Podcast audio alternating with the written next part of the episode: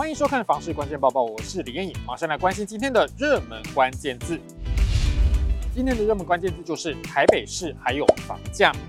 根据台北市地震局公布的最新资料，今年二月份台北市的房市交易量是有上升的，不过房价出现下跌。台北市地震局公布的数据显示，今年二月份的实价登录，全台北市交易量有七百零七件，比起一月份的五百七十件，增加了一百三十七件，增幅是二十四点零四趴，比起去年同期，则是增加了七点四五趴。交易总额一百五十七点八二亿，比起一月份的一百三十九点零八亿元，增加了十八点七四亿元，增幅是十三点四七趴。但是比起去年同期，则是减少了十四点九八趴。进一步分析各行政区的情况，地政局表示，今年二月份交易量增加最多的行政区是北投区。中正区还有南港区这三个行政区在二月份的交易量都比一月份增加了五成以上，减少最多的则是士林区，比起一月份减少了十二趴。如果从交易总额来观察，地政局表示，二月份最多的行政区是大安区，总共有二十五亿元，其次是内湖区的二十三点七七亿，以及中山区的二十点五九亿。二月份总额最少的是大同区，只有六点五一亿元。交易总额增加最多的则是南港区，比起一月份增加了一百七十一点七一趴。交易总额减幅最大的则是士林区，月减达到十七点四零趴。地震局分析，二月份台北市的大楼、公寓和小宅价格都是下跌的，其中以公寓价格降最多。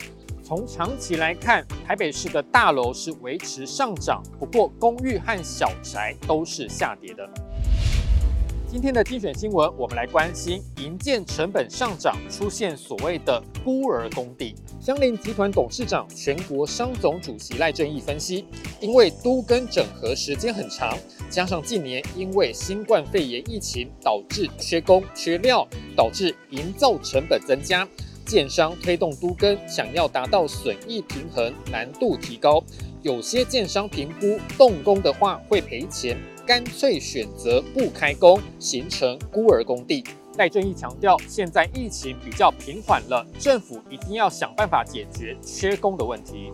接下来这个新闻来看到，平均地权条例修正案上路之后，业界估计资金将会转向投资商用不动产。